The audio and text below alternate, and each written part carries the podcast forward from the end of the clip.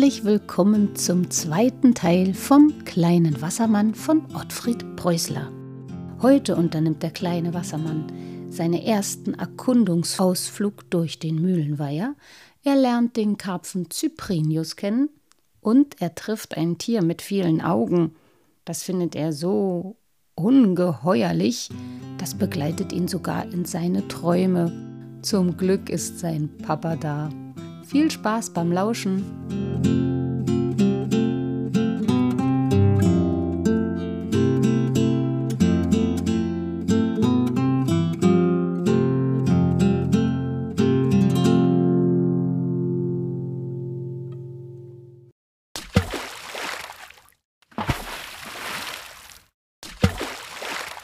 Viertes Kapitel Kreuz und quer durch den Mühlenweiher. Nachdem sie die Morgensuppe gelöffelt hatten, sagte der Wassermann feierlich So, und nun wollen wir also heute zum ersten Mal miteinander ausschwimmen. Halte die Augen offen, mein Junge, damit du auch recht viel siehst, damit du der Mutter hinterher alles erzählen kannst. Bist du fertig? Der kleine Wassermann nickt. Ich kann es kaum noch erwarten. Na, das verstehe ich, meinte der Wassermannvater aber zuvor musst du noch deiner Mutter auf Wiedersehen sagen.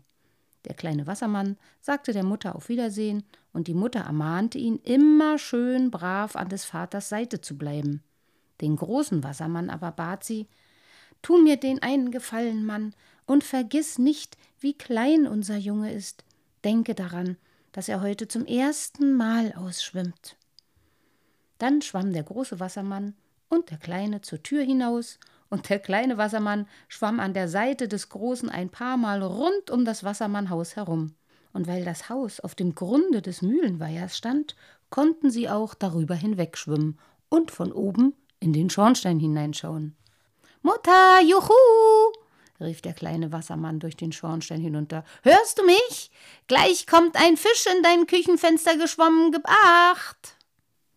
Und dann schwamm er selbst bis dicht an das Fenster heran, riss seine Augen gewaltig auf, schob die Unterlippe nach vorne, wie die Fische das auch immer taten, und glotzte die Mutter an, die gerade am Küchentisch stand und Gemüse putzte.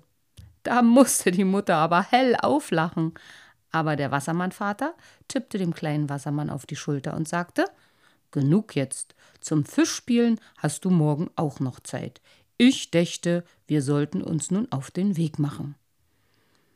Er führte den kleinen Wassermann kreuz und quer durch den ganzen Weiher. Jedem Fisch, den sie trafen, durfte der kleine Wassermann Guten Tag sagen.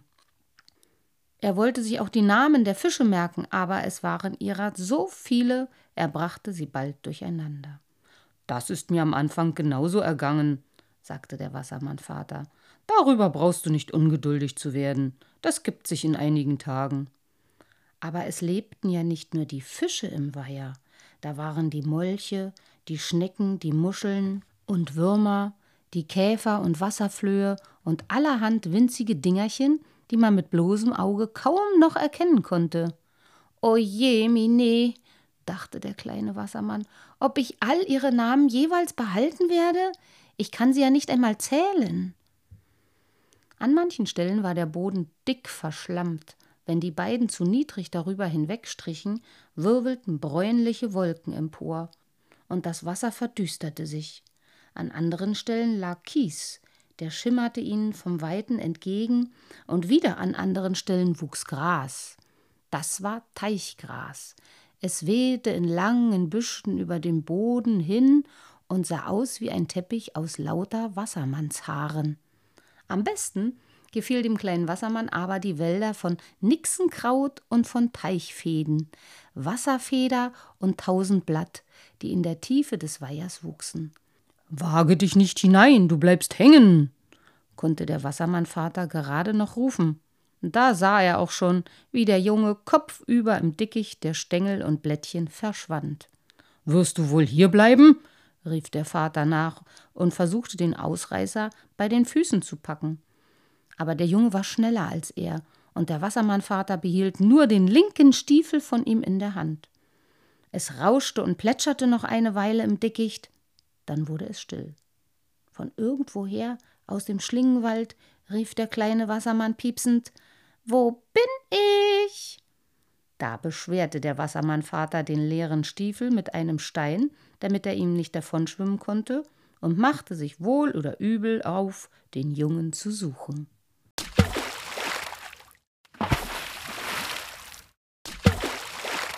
Fünftes Kapitel Der Karpfen Cyprinius Die beiden Wassermänner spielten so lange miteinander im Schlingpflanzendickicht Verstecken, bis der Junge krebsrot im Gesicht war und kaum noch japsen konnte. Da meinte der Wassermannvater, Jetzt wollen wir wieder aufhören, weil du dich sonst überanstrengst und weil uns die Mutter dann ausschimpft, wenn wir nach Hause kommen. Aber der kleine Wassermann bettelt, Och, nur noch ein einziges Mal. Also gut, dann noch einmal zum Abgewöhnen, sagte der Wassermannvater und fügte hinzu, aber ein zweites Mal kriegst du mich nicht herum, dann ist endgültig Feierabend für heute. Der kleine Wassermann wollte es diesmal dem Vater besonders schwer machen. Er wühlte sich deshalb so tief in den Tausendblattstängel und Wasserfedern hinein, wie er nur konnte. Aber auf einmal bemerkte er voller Entsetzen, dass er gefangen war. Die Schlingpflanzen ließen ihn nicht wieder los. Er versuchte, sich frei zu strampeln, aber das half nichts. Im Gegenteil, er verfilzte sich noch mehr in den grünen Knäuel. Da wurde dem kleinen Wassermann Angst und Bange, und flehentlich rief er um Hilfe. Ja, ja, zapple nur, gab ihm der Vater darauf zur Antwort. Ich denke ja gar nicht daran, dir herauszuhelfen. Das müsste mir einfallen. Hilf dir gefälligst selbst heraus. Ich lass dich einfach stecken. Aber das meinte der Wassermannvater natürlich nicht ernst. Nie im Leben hätte er seinen kleinen Wassermann stecken lassen. Er dachte nur, Mag er ruhig ein Weilchen strampeln, der Lausebengel. Das kann ihm nur gut tun. Da wird er ein andermal wenigstens nicht mehr so vorwitzig sein. Und zuletzt, als er sah, dass der Junge wirklich nicht selber herausschaffte, nahm er ihn kurzerhand am Schlawittchen und druckte ein paar Mal und schwuppdiwupp, schon war ihm geholfen. Der kleine Wassermann hatte sich rechtschaffend abgestrampelt. Er musste sich erst einmal hinsetzen. Uff, war er müde. Er stützte den Kopf in die Hände und keuchte. Die Quaste der roten Zipfelmütze baumelte ihm ins Gesicht. Der Wassermannvater betrachtete ihn eine Zeit lang, wie er so dasaß und nach Atem schnappte. Dann sagte er vorwurfsvoll: Siehst du, das hast du davon, dass du Justamant noch nicht aufhören wolltest. Ich hätte mich nie darauf einlassen dürfen. Wie soll ich dich denn jetzt nach Hause bringen? Du kannst dich ja nicht einmal mehr auf den Beinen halten, viel weniger schwimmen. Ach, lass mich nur, sagte der kleine Wassermann müde. Ich muss nur ein Weilchen verschnaufen, dann geht es schon wieder. Aber der Wassermannvater glaubte nicht recht daran. Wer weiß, wie beschwerlich der Heimweg für ihn und den Jungen geworden wäre, wenn ihnen das Glück nicht den Karpfen Cyprinius zur Hilfe geschickt hätte. Ahnungslos kam er dahergeschwommen, der Karpfen Cyprinius, er war schon ein alter Herr, hatte Moos auf dem Rücken und liebte es während des Schwimmens still vergnügt vor sich hin zu blub, blub, blub, blub, blubbern. Jedes Mal, wenn er blubberte, stieg eine Blubberblase aus seinem runden Karpfenmaul auf. Dann verdrehte Cyprinius die Augen und schaute ihr hinterher. Er bemerkte den Wassermann erst, als er fast mit der Nase an seine Schulter gestoßen wäre.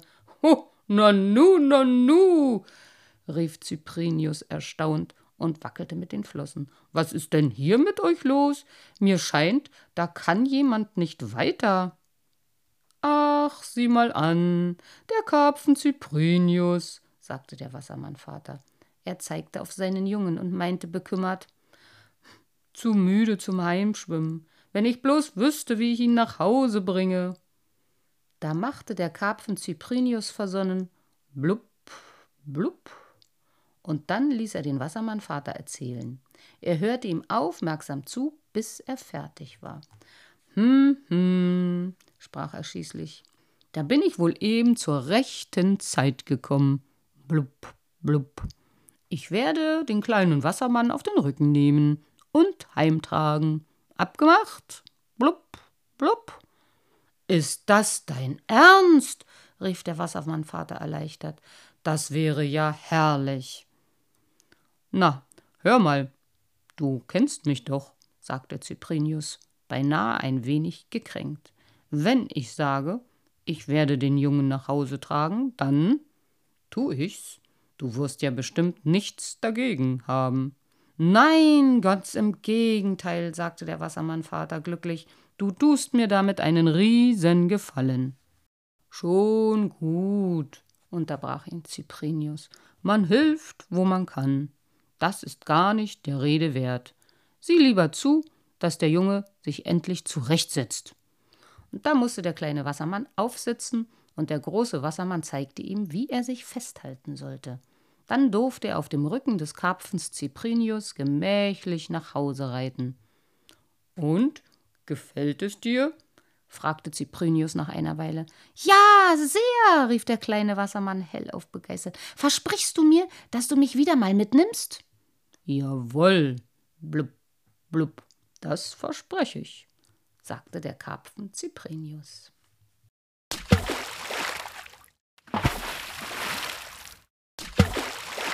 Sechstes Kapitel Das Tier mit den vielen Augen. So ein Mühlenweiher ist ja nicht besonders groß, aber als kleiner Wassermann kann man trotzdem eine ganze Menge darin erleben. Vor allem, wenn man so neugierig ist und die Nase in alle Winkel hineinstecken muss, unter jeden Stein und in jedes Schlammloch und überall sonst hin.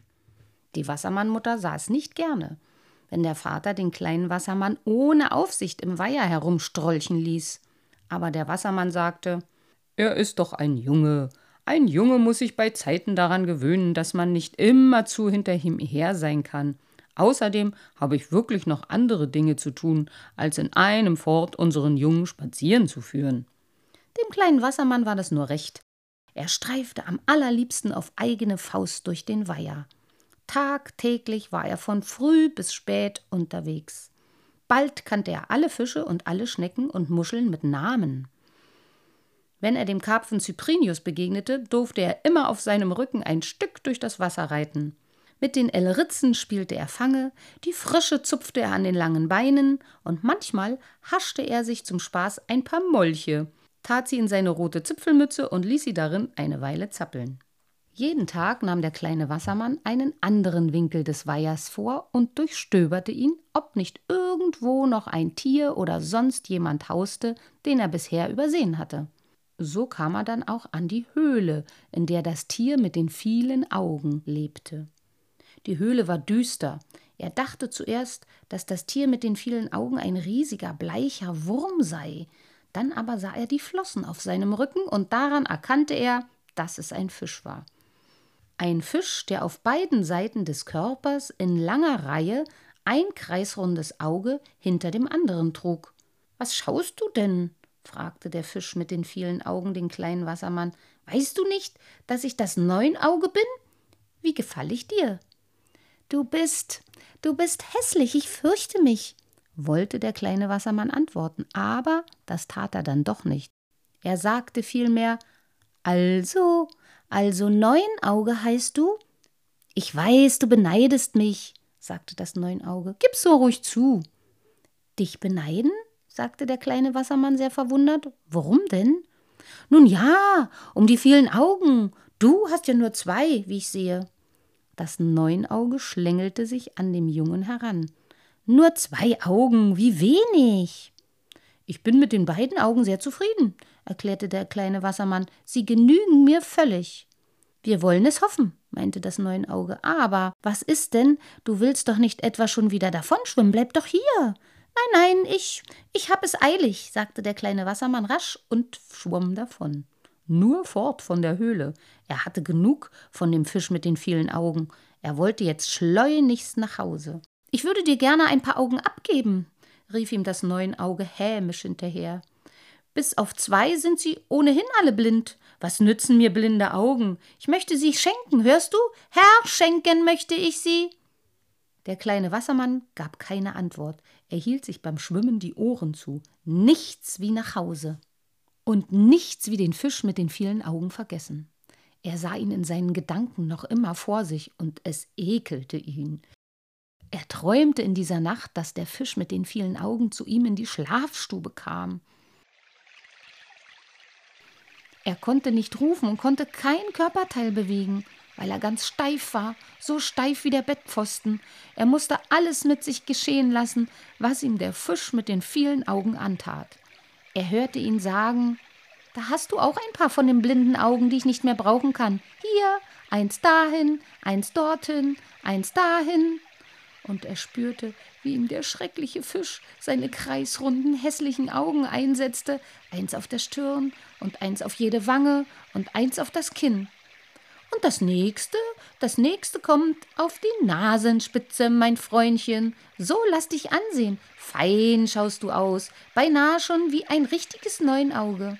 Nein, schrie der kleine Wassermann auf. Nimm die Augen aus meinem Gesicht, nimm sie weg, du, ich kann mich jetzt nicht mehr bewegen, ich. Aber Junge, was hast du denn? fragte der Wassermannvater und beugte sich über die Bettstatt. Du schreist ja, als würdest du umgebracht. Hast du denn so etwas Schlimmes geträumt? Ach, etwas Furchtbares, stöhnte der kleine Wassermann außer sich. Etwas Schreckliches war es. Ein Neunauge sollte ich werden. Ein Neunauge? Meinte der Wassermannvater und ließ sich die ganze Geschichte erzählen. Dann strich er dem kleinen Wassermann über das Haar. Weißt du was? schlug er vor. Ich denke, du solltest den Rest der Nacht mit in meinem Bett schlafen, aber der Mutter erzählen wir lieber nichts von dem Fisch mit den vielen Augen und dass du so schrecklich geträumt hast, sonst sagt sie mir wieder, du seist eben doch noch zu klein, um allein durch den Weiher zu strolchen. Das war ja heute ein wenig unglaublich mit dem neuen Auge. Ich hoffe, dir geht's gut und du freust dich auf die nächsten Abenteuer vom kleinen Wassermann. Bis dahin, mach's gut. Tschüss.